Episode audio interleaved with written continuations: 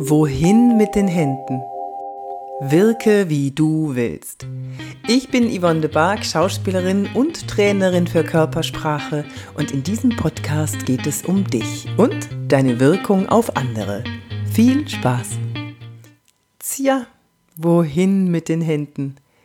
Diese kleinen labbrigen Dinger am Ende unserer Arme, die uns so sehr stören, sobald wir vor eine Gruppe von Menschen treten, die uns anschauen. Was mache ich nur damit, wenn ich eine Rede halte?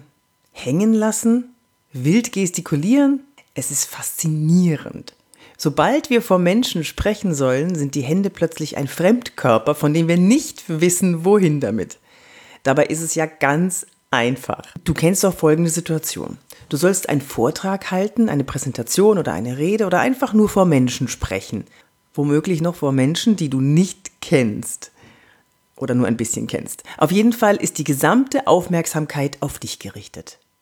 Vier bis 40 bis 80 Augenpaare schauen dich an und warten darauf, dass du etwas sagst. In diesem Moment gibt es einen Körperteil, der sich vom Rest deines Körpers entfernt und nicht mehr dazugehören möchte. Die Hände. Was machen wir also mit ihnen? Wohin damit? Solltest du schrecklich unter Lampenfieber leiden, wäre für dich jetzt im Moment wahrscheinlich der einzige geeignete Platz für die Hände gefühlt vor dem Gesicht, um dich dahinter zu verstecken. Ja, gut, das sähe dann etwas befremdlich aus. Es gibt viele Ideen von Rhetoriktrainern, wo du deine Hände parken kannst oder besser noch, wo du sie nicht parken solltest. Im Prinzip kannst du mit deinen Händen machen, was du willst. Hauptsache, es wirkt so, wie du willst. Aber es gibt natürlich ein paar Dinge, auf die du achten kannst, die wirken seltsam oder die bergen Gefahren, die du vielleicht noch bis jetzt nicht bedacht hast. Das betrifft jetzt eher das Gestikulieren. Dazu mache ich noch einen anderen Podcast, in dem ich noch näher darauf eingehe. Aber jetzt erstmal die No-Gos im Gestikulieren ist nicht zu nah am Gesicht mit den Händen und nicht zu weit weg vom Gesicht. Nicht zu hektische Bewegungen, aber auch nicht zu ruhige Bewegungen. Lieber die Gesten mal stehen lassen. Aber wie gesagt, dazu ein andermal genauer. Dann erzähle ich dir, wie du schön gestikulieren kannst und was du vermeiden solltest. So, und jetzt klären wir mal die Frage, wo dein Händeparkplatz zukünftig sein wird. Solltest du einen Stift, ein Mikrofon oder einen Klicker für die PowerPoint in der Hand haben, dann kannst du dich daran festhalten. Das machen auch die meisten. Die sind froh, wenn sie was in der Hand haben. Ich persönlich bevorzuge ein Headset, damit ich meine Hände frei habe. Warum? Weil ich ganz genau weiß, wie Gesten wirken und wie stark man sie einsetzen kann, was man alles damit machen kann. Stell dir mal vor, ich mache eine einladende Geste und habe dabei ein Mikrofon in der einen Hand und vor dem Mund. Es ist doch viel schöner, wenn ich die einladende Geste mit beiden Händen, mit den Handinnenflächen nach oben zum Publikum machen kann. Ach, weißt du, Yvonne, ich stecke einfach immer die Hände in die Hosentaschen. ja, das kann man machen. Natürlich, ihr könnt alles machen, was ihr wollt. Die Frage ist nur, wie es wirkt. Ich habe mal einen Vorstandsvorsitzenden einer, eines großen Unternehmens beobachtet bei einer Rede, der hatte seine eine Hand in der Hosentasche, in seiner Anzughose und die andere Hand ähm, am Mikrofon. Also mit der hielt er das Mikrofon in der Hand. Ich persönlich mag das nicht so, wenn die Redner ihre Hand in der Hosentasche haben, weil ich das nicht sehr nicht für sehr respektvoll halte. Und der Redner verschenkt die Möglichkeit, mit Gesten etwas Gesagtes zu unterstreichen man weiß ja auch nicht, warum gewisse Redner ihre Hand in der Hosentasche haben. Ob sie sich da festhalten an irgendwas oder ob sie einfach lässig wirken wollen. Man weiß es nicht.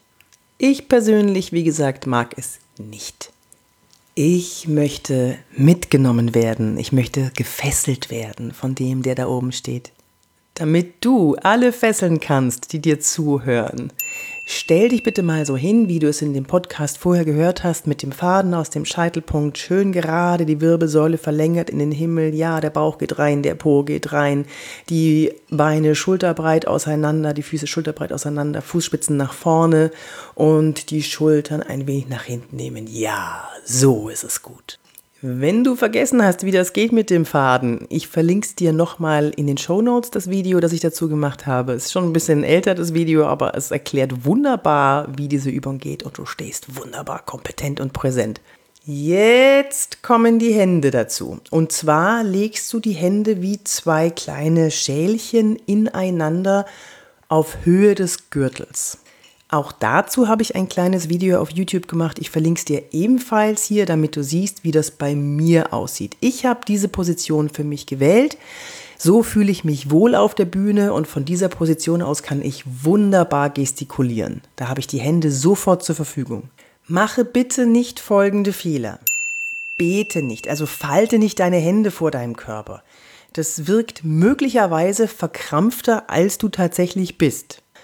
Wichtig ist auch, Punkt 2, dass du die Hände nicht zu hoch hältst. Bei den meisten wandern die Hände immer höher, immer höher. Das sieht dann so aus, als würdest du dir einen Schutz bauen mit deinen Händen und Unterarmen. Das musst du nicht, das brauchst du nicht. Wirke offen, indem du die Hände immer auf Gürtelhöhe hältst. Die Hände zu hoch zu halten wirkt immer eher ein bisschen nach, bitte tu mir nichts. So, du kannst deine Hände auch seitlich am Körper hängen lassen. Das kannst du machen, wenn du dich damit wohlfühlst. Aber pass auf, in dieser Position fallen schnell mal die Schultern nach vorne. Wenn du die Hände vorne zusammennimmst vor der Gürtelschnalle, also vor dem Gürtel, dann gehen die Schultern automatisch ein bisschen zurück. Und Du hast die Hände für die Gesten, die du machen möchtest, viel schneller zur Verfügung, als wenn du die Hände erstmal von unten hochholen musst. Es gibt Redner, die verschränken ihre Hände hinter dem Rücken und ihre Arme. Das geht, das kann man machen, ja. Aber nicht dann, wenn du gerade in Aktion bist. Ich mache das auch auf der Bühne. Ich mache das dann, wenn ich eine Frage gestellt habe und ähm, es kommt eine Antwort, während der ich nicht reagieren muss. Oder eine Frage kommt aus dem Publikum, ich gehe einen Schritt zurück und nehme die Arme hinter den, äh, hinter den Rücken und warte die Frage ab. So, und dann kann ich wieder weitermachen, nehme ich die Arme wieder nach vorne und komme wieder in Aktion. Wenn ich bei den Seminaren jemanden auf die Bühne hole, dass, äh, eine, dass er oder sie eine Übung machen kann, dann mache ich das auch. Dann stelle ich mich daneben und nehme die Arme hinter den Rücken und zeige damit, das ist nicht meine Bühne jetzt, sondern das ist deine Bühne. Wenn du nicht weißt, wohin mit den Händen bei einer Rede, da bist du übrigens nicht alleine.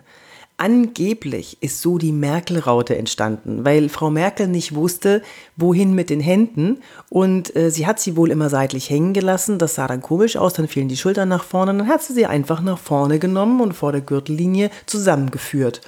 Und weil sie sich mit der Merkel-Raute wohlgefühlt hat, also indem sich die Fingerspitzen zusammenfügen, ja, hat sie das beibehalten und so wurde es ihr Markenzeichen. Du kannst die Merkel-Raute auch machen, wenn du dich damit wohlfühlst, aber Vorsicht! Beim Publikum entstehen dann sofort Assoziationen, die du vielleicht gar nicht willst. Halte deine Ellbogen ein bisschen weg vom Oberkörper, also nicht rangepresst. Das sieht komisch aus. Ein bisschen Luft runter, das macht dein Oberkörper weiter, du wirkst präsenter und kompetenter. Halte deine Hände nicht flach vor dem Bauch, sonst sieht es aus, als hättest du Bauchschmerzen. Und ich wiederhole es nochmal, weil das wirklich der größte Fehler ist, der immer, immer wieder passiert. Die Hände wandern immer weiter nach oben. Zwing dich dazu, die Hände auf Gürtelhöhe zu halten. Noch ein Tipp zu den Handflächen. Die Handflächen, ich habe ja gesagt, du sollst die Hände ineinander legen wie Schälchen. Jetzt pass aber auf, dass du die Handflächen nicht nach unten drehst und auch nicht flach zum Körper, weil das wäre dann die Bauchkrampfvariante. Also versuch die Handflächen einladend ein wenig nach oben zu drehen. So hast du eine wunderbare Möglichkeit, direkt die Gesten zu machen und Du gewöhnst dir auch gleich an, offene Gesten mit der Handfläche nach oben zu machen. Das kommt immer gut an. Ich fasse nochmal zusammen für dich. Also, stell dich hin, denk dir den Faden aus dem Scheitelpunkt, der Bauch geht rein, der Po geht rein. Achte darauf, dass dein Nacken schön lang wird, dann kommt das Kinn auch in die richtige Position. Dann legst du die Hände wie kleine Schälchen ineinander, ganz locker, ganz entspannt, die Ellbogen ein bisschen ausgestellt und von da aus auf Höhe der Gürtellinie. Und von da aus kannst du dann wunderbar gestikulieren. Viel Spaß beim Ausprobieren. das war's auch schon wieder mit meiner Podcast-Folge. Wohin mit den Händen? Dieses Problem wirst du ab jetzt nie mehr haben. Wenn du noch mehr wissen möchtest über Körpersprache, Lesen oder wie du wirken kannst, wie du willst, dann hol dir meinen Masterkurs auf meiner Seite www.yvonnebark.de. 52 Videos vollgepackt mit Infos und Übungen. Und wenn du Ideen hast oder Fragen an mich, die ich dir beantworten kann oder einen Podcast darüber machen, dann schreib mir an office.yvonnebark.de. Und jetzt wünsche ich dir viel Spaß. Bis zum nächsten Mal. Deine Yvonne de Barg.